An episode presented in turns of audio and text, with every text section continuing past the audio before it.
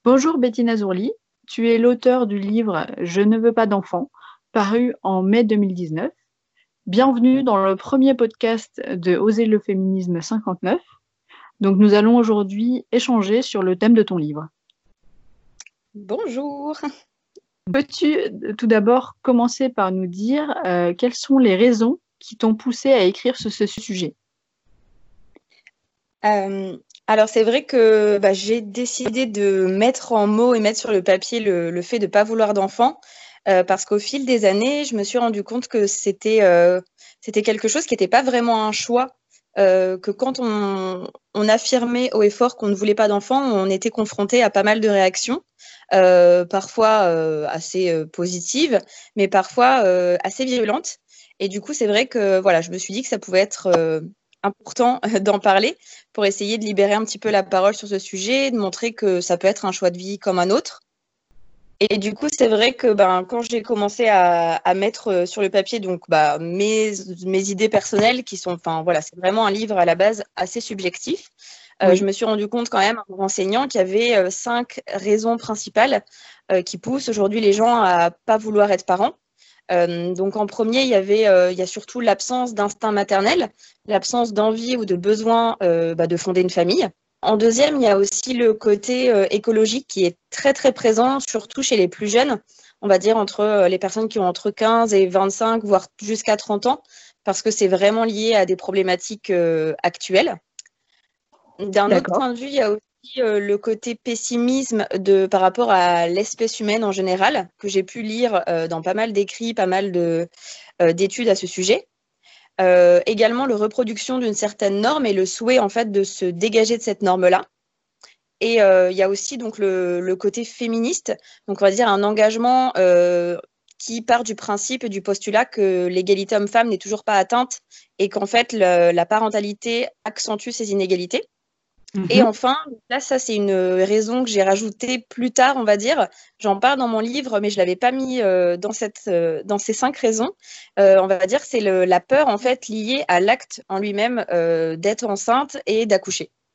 À la lecture de ton livre, forcément, ça m'a rappelé certains, certains aspects qu'a également traité Elisabeth Badinter dans Le conflit, la femme et la mère. Donc, euh, ce que je te propose, c'est donc de lire une partie de, ton introduction et qu'on mettra en parallèle avec un passage euh, euh, du conflit. Du coup, j'ai choisi un passage donc, qui est dans les, premières pages pour poser un petit peu le, contexte, on va dire.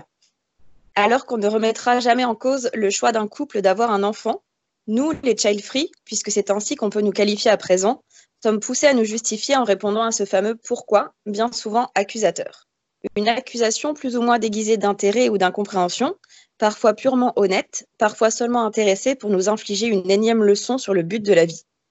Il n'empêche que nous, les child ne sommes pas tout à fait considérés comme des gens normaux. Au mieux, nous sommes marginaux. Au pire, nous sommes assimilés à des êtres amoraux qui auraient prévu d'exterminer la race humaine grâce à l'élaboration d'un plan diabolique consistant à la non-procréation. Du coup, euh, le, passage euh, que je vais lire de, extrait du conflit va surtout euh, resituer euh, la maternité dans un certain contexte, dans notre contexte historique. À la fin des années 70, dotées des moyens de maîtriser leur reproduction, les femmes aspirent à la conquête de leurs droits essentiels, la liberté et l'égalité avec les hommes, qu'elles pensent pouvoir concilier avec la maternité. Cette dernière n'est plus l'alpha et l'oméga de la vie féminine. Une diversité de modes de vie s'ouvre à elles, inconnues de leur mère. Elles peuvent donner la priorité à leurs ambitions personnelles, jouir de leur célibat et d'une vie de couple sans enfants, ou bien satisfaire leurs désirs de maternité, avec ou sans activité professionnelle. Au demeurant, cette nouvelle liberté s'est révélée source d'une forme de contradiction. D'une part, elle a sensiblement modifié le statut de la maternité en impliquant des devoirs accrus à l'égard de l'enfant que l'on choisit de faire naître de l'autre, mettant fin aux anciennes notions de destin et de nécessité naturelle, elle place au premier plan la, notion d'épanouissement personnel. Un enfant, deux ou plus, s'ils enrichissent notre vie affective et correspondent à notre choix de vie. Sinon, on préfère s'abstenir. L'individualisme et l'hédonisme propres à notre culture sont devenus les premiers motifs de notre reproduction, mais parfois aussi de son refus. Pour une majorité de femmes, la conciliation des devoirs maternels qui ne cessent de s'alourdir et de leur épanouissement personnel reste problématique. Il y a 30 ans, on espérait encore résoudre la quadrature du cercle par le partage équitable du monde extérieur et de l'univers familial avec les hommes. On crut même être sur la bonne voie lorsque les années 80-90 sonnèrent le glas de nos espérances. Elles marquent en effet le début d'une triple crise fondamentale qui a mis fin aux ambitions de la décennie précédente. La crise économique conjuguée à une autre identitaire stoppa brutalement la marche vers l'égalité, comme en témoigne l'écart stagnant des salaires depuis cette époque. La crise économique renvoya bon nombre de femmes dans leur foyer au début des années 90, et en particulier les moins formées et les plus fragiles économiquement. On leur proposa en France une allocation maternelle pour qu'elles restent à la maison et s'occupent de leurs jeunes enfants pendant trois ans. Après tout, disait-on, le maternage est un travail comme un autre, et même souvent plus valorisant qu'un autre, à ceci près qu'on ne l'estimait qu'à un demi-smic. Le chômage massif qui toucha les femmes plus durement encore que les hommes eut pour effet de remettre la maternité au devant de la scène, une valeur plus sûre et réconfortante qu'un travail mal payé que l'on peut perdre du jour au lendemain. J'ai trouvé que ce passage euh, pouvait aider aussi à, la compréhension des problématiques que tu abordes dans ton livre. Je suis tout à fait, tout à fait d'accord. C'est vrai que ça, met, euh, ça permet de faire le lien entre ce choix qui, effectivement, bah, comme je disais dans les, cinq raisons, peut être un choix qui est juste personnel et qui relève juste du fait de ne pas ressentir le besoin, mais c'est aussi vraiment ancré dans, dans certains, certains aspects sociétaux et certains changements euh, économiques, financiers, sociaux, écologiques, etc., auxquels on fait face. Quoi. Donc je pense que tu as tout à fait raison, c'est à remettre dans un contexte et, euh, c'est souvent lié à des, euh, à des, facteurs extérieurs aussi. Alors du coup, sur les, sur les raisons que tu nous as citées euh, plus tôt, on, on, va revenir sur certaines d'entre elles un peu plus en détail. donc évidemment, il y a le thème qui nous intéresse ici, le féminisme. Mm-hmm. Donc en discutant avec, avec d'autres personnes qui, qui, ont lu le livre, le fait de ne pas vouloir d'enfants, bien sûr, peut être considéré comme un, choix, euh, un choix féministe, mais euh, évidemment, il, ne peut pas être euh, considéré comme, un combat. On, ne peut pas se dire je vais lutter contre le, les inégalités hommes-femmes en ne faisant pas d'enfants pour ne pas subir ces inégalités. Tout à fait. Oui, bah c'est sûr. Je pense que c'est important quand même de le mentionner dans le sens où il y a, y a certains, je pense qu'il y a certains, certaines personnes qui se revendiquent féministes et qui vont penser comme ça. Et je pense oui. que la première, c'était peut-être Simone de Beauvoir, tu vois, qui quand même, euh, qui disait oui. que en gros, la maternité, c'était la source principale d'aliénation des femmes, etc. Oui. Euh, moi, je suis pas spécialement d'accord avec ça. Je pense que ça peut être euh, dans mon cas en tout cas, c'est juste un moyen de faire ressortir certaines inégalités et de les dénoncer. Euh, mais encore une fois, hein, comme je disais, le, moi personnellement, le, la raison principale pour laquelle je veux pas d'enfants, c'est que j'en ressens absolument pas l'envie et absolument pas le besoin. Et le féminisme, ça va être quelque chose euh, qui vient après. Euh, mais voilà, pour dénoncer ben, les inégalités de congé entre la maman et le papa, parce que ça me dépasse ah oui. totalement que le père ait encore 11 jours seulement de congé paternel. Euh, oui. mais aussi la charge maternelle, c'est-à-dire qu'on sait que que voilà la charge de gestion du foyer s'alourdit grandement quand euh, quand un premier bébé arrive dans le foyer, etc. Donc c'est plus pour mettre ça en, en, en, exergue, on va dire.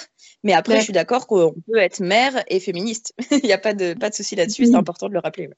Évidemment.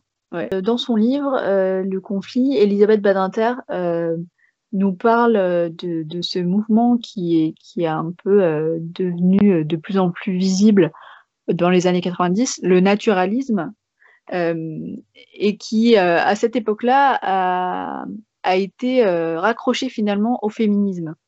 Et donc, c'est un, un, sujet un peu, un peu sensible. Donc, le naturalisme, pour vous donner une définition, dans le féminisme, il y a le courant naturaliste, on dit aussi essentialiste, qui proclame le droit à la différence et explique les inégalités par les différences biologiques. Donc, le naturalisme, finalement, euh, renvoie, euh, renvoie la, femme et, euh, et, aux capacités de son corps qui lui sont propres, c'est-à-dire sa capacité à donner naissance. Et donc le naturalisme met un accent là-dessus en disant voilà la, la, femme a ce, a ce don, a cette capacité, donc elle doit l'honorer d'une certaine manière. Oui, tout à fait. C'est ce que j'ai dit. C'est que c'est un peu comme si euh, ce serait comme vouloir dire euh, si tu es une vraie féministe, tu dois euh, ben, vraiment utiliser toutes les capacités de ton corps et du coup mettre au monde un enfant pour montrer la puissance du corps de la femme. Quoi. En gros, ce serait un peu ça. voilà, donc dans les années 90, voilà, le, naturalisme a été rapproché du, du, du féminisme. peut avoir un peu brouillé le, le message à certains moments. Bah oui, tout à fait. Et c'est vrai qu'en plus, quand euh, moi quand j'entends le mot naturalisme, bah il y a forcément le donc le, côté naturel. Et en fait, euh, je le relis souvent à c'est au même moment qu'on a vraiment essayé de remettre en avant la, notion d'instinct maternel. Oui. Puisque dans le terme d'instinct maternel, il y a le mot instinct qui est du coup lié lui aussi à la nature, en disant, bah, c'est comme si on, voulait expliquer aux femmes qu'il fallait pas aller contre la nature, que si on a, euh, on a un utérus qui est fonctionnel, en gros, faut s'en servir, et qu'en plus, on est toutes dotées, soi-disant, de l'instinct maternel qui nous pousserait forcément, un moment ou un autre, euh, d'avoir envie, euh, d'avoir envie d'enfanter, quoi. Et moi, c'est pour ça qu'il y a souvent des, enfin, souvent des, des, cas, quand je discute, où on me dit, on me dit que quand je dis que je veux pas d'enfant, que ça va forcément venir un jour, que mon horloge biologique va forcément se déclencher, que comme si c'était quelque chose d'inhérent à absolument toutes les femmes, quoi. C'est ça. Et oui, c'est un sujet très sensible parce qu'évidemment, l'instinct maternel, euh, jusqu'à aujourd'hui, euh, euh, personne n'a vraiment réussi à prouver que c'était que ça existait. Hein. Donc oui, voilà, ouais. Bah oui, c'est même c'est clairement admis que c'est plutôt une construction une construction sociale quoi. En gros, la première personne qui aurait parlé d'instinct maternel, c'était en fait Darwin par son travail de, on va dire de euh, d'observation des animaux et des mammifères. Il a observé la, la puissance de l'instinct, notamment chez les femelles, euh, par rapport au fait qu'elles laissent rarement mourir leurs petits, euh, qu'en fait il y a quelque chose qui se crée au moment de la naissance où elles vont s'occuper d'eux très très vite. Et il a décrété qu'en fait, ben, comme on était des mammifères, on avait absolument le même instinct. oui, quand même. ce qui est un gros raccourci. il, a, voilà, il a complètement calqué le, le schéma. Ouais, voilà, tout à fait pour rebondir sur ce que tu viens de dire avec le, le notamment les, les, recherches de Darwin, euh, je, vais, je vais relire un, un passage du, du, conflit. Donc, euh, convaincu que la femme partage avec d'autres espèces un comportement instinctif, le, John Kennel et Marshall Klaus s'inspirent de celle-ci pour l'appliquer aux nouvelles mères. Donc, ouvrez les guillemets. Chez certaines femelles, telles la chèvre, la vache et la brebis, la séparation de la mère et de son petit immédiatement après la naissance pour une période aussi courte que quatre heures peut avoir des conséquences aberrantes sur leur comportement maternel. Deux points, refus de s'en occuper et de les nourrir. En revanche, s'ils sont ensemble les quatre premiers jours, puis séparés le cinquième pour une période équivalente, la mère retrouve tous ses instincts protecteurs et maternants quand ils sont à nouveau réunis. Fermez les guillemets. Arguant de leurs expériences sur les jeunes accouchées, ils affirment qu'elles ont 16 heures après l'accouchement pour établir un contact peau à peau avec le nouveau-né, etc., etc. Donc voilà. Donc euh, c'est assez frappant de voir cette comparaison euh, des comportements entre les humains et euh, des brebis, des chèvres, etc. Ouais. oui, c'est assez, c'est valorisant. Mais en plus, je pense que je crois que c'est dans le même chapitre où il y a aussi euh, autre chose qui est bah, complètement liée.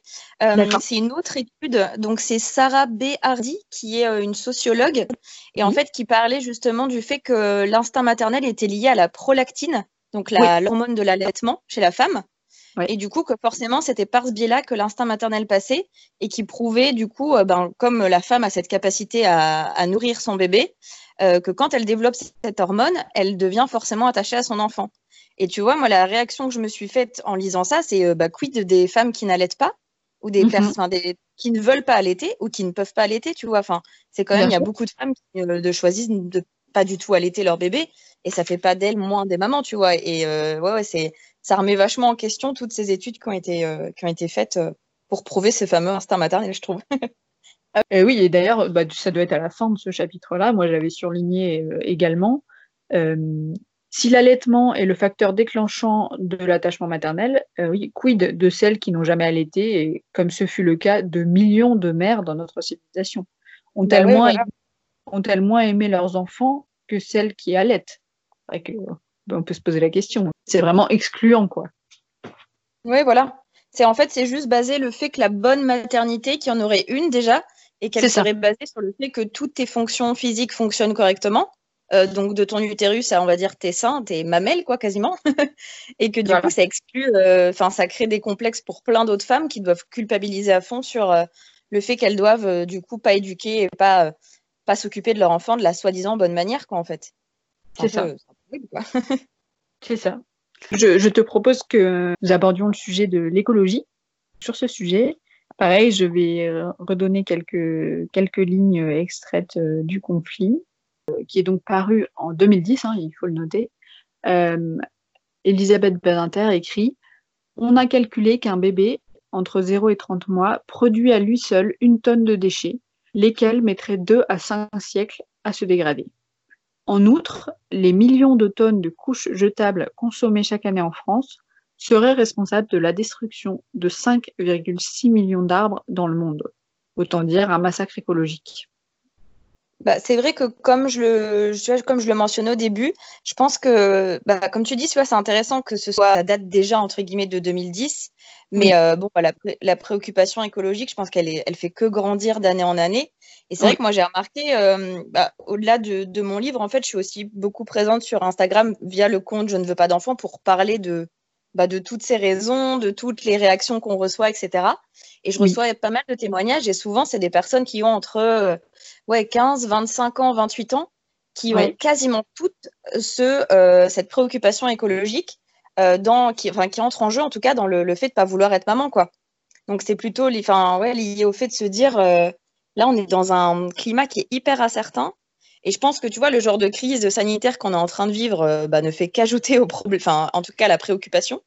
Oui. Et je pense que voilà, le fait de se dire, bon, là, on a, on atteint un espèce de point de non-retour où on se dit, euh, notre modèle capitaliste, je pense qu'il va atteindre ses limites bientôt, très bientôt, je pense.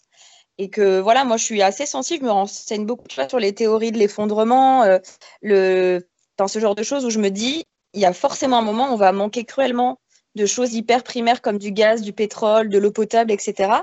Euh, et, je trouve que ce serait très anxiogène de mettre au monde un enfant, alors que moi-même, j'ai pas les solutions pour, euh, bah, pour savoir comment ça va évoluer. Tu vois, à titre personnel, en gros, euh, je, je sais pas, j'ai décidé de devenir végétarienne, j'ai décidé de pas avoir de voiture, je, je fais du zéro déchet chez moi, j'achète tout en vrac et je mets dans mes bocaux, etc. Mais il n'empêche que ben, on a un mode de vie occidental qui est très très polluant. Et quoi qu'on mhm. fasse, même si tu fais le maximum, ben, en français, moi je crois que j'avais lu ça, euh, il y avait les études justement pour, euh, pour essayer de donner quelque chose de concret aux gens. C'est qu'un français moyen, euh, il consomme l'équivalent en termes de ressources de 2,7 fois les ressources naturelles. Donc en fait, on est enfin, c'est tellement énergivore que même si tu fais le maximum en éliminant pas mal de, de choses, ben, on reste un, un des pays qui est les plus polluants du monde, quoi.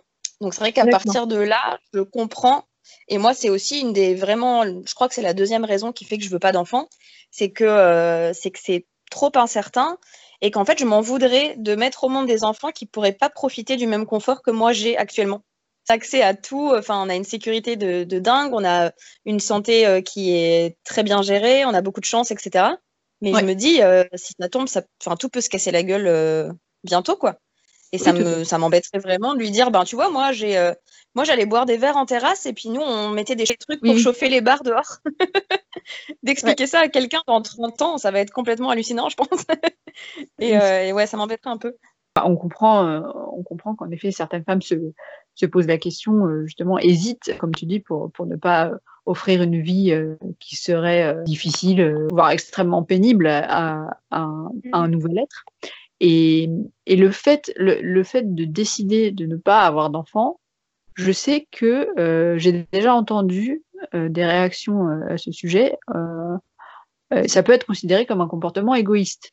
Donc ça peut être considéré comme un comportement égoïste en partant du principe que ah bah oui, tu ne veux pas t'embêter avec des choses en plus à faire, avec des devoirs supplémentaire. Ça peut être considéré égoïste dans ce sens-là.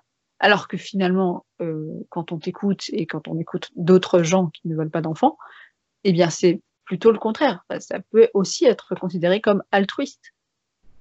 Tout à fait. Ouais, c'est vrai que bah, tu as tout à fait raison. C'est une phrase qu'on on entend hyper souvent, euh, le côté égoïste. Et, euh, et effectivement, moi, c'est exactement la réponse que je donne maintenant.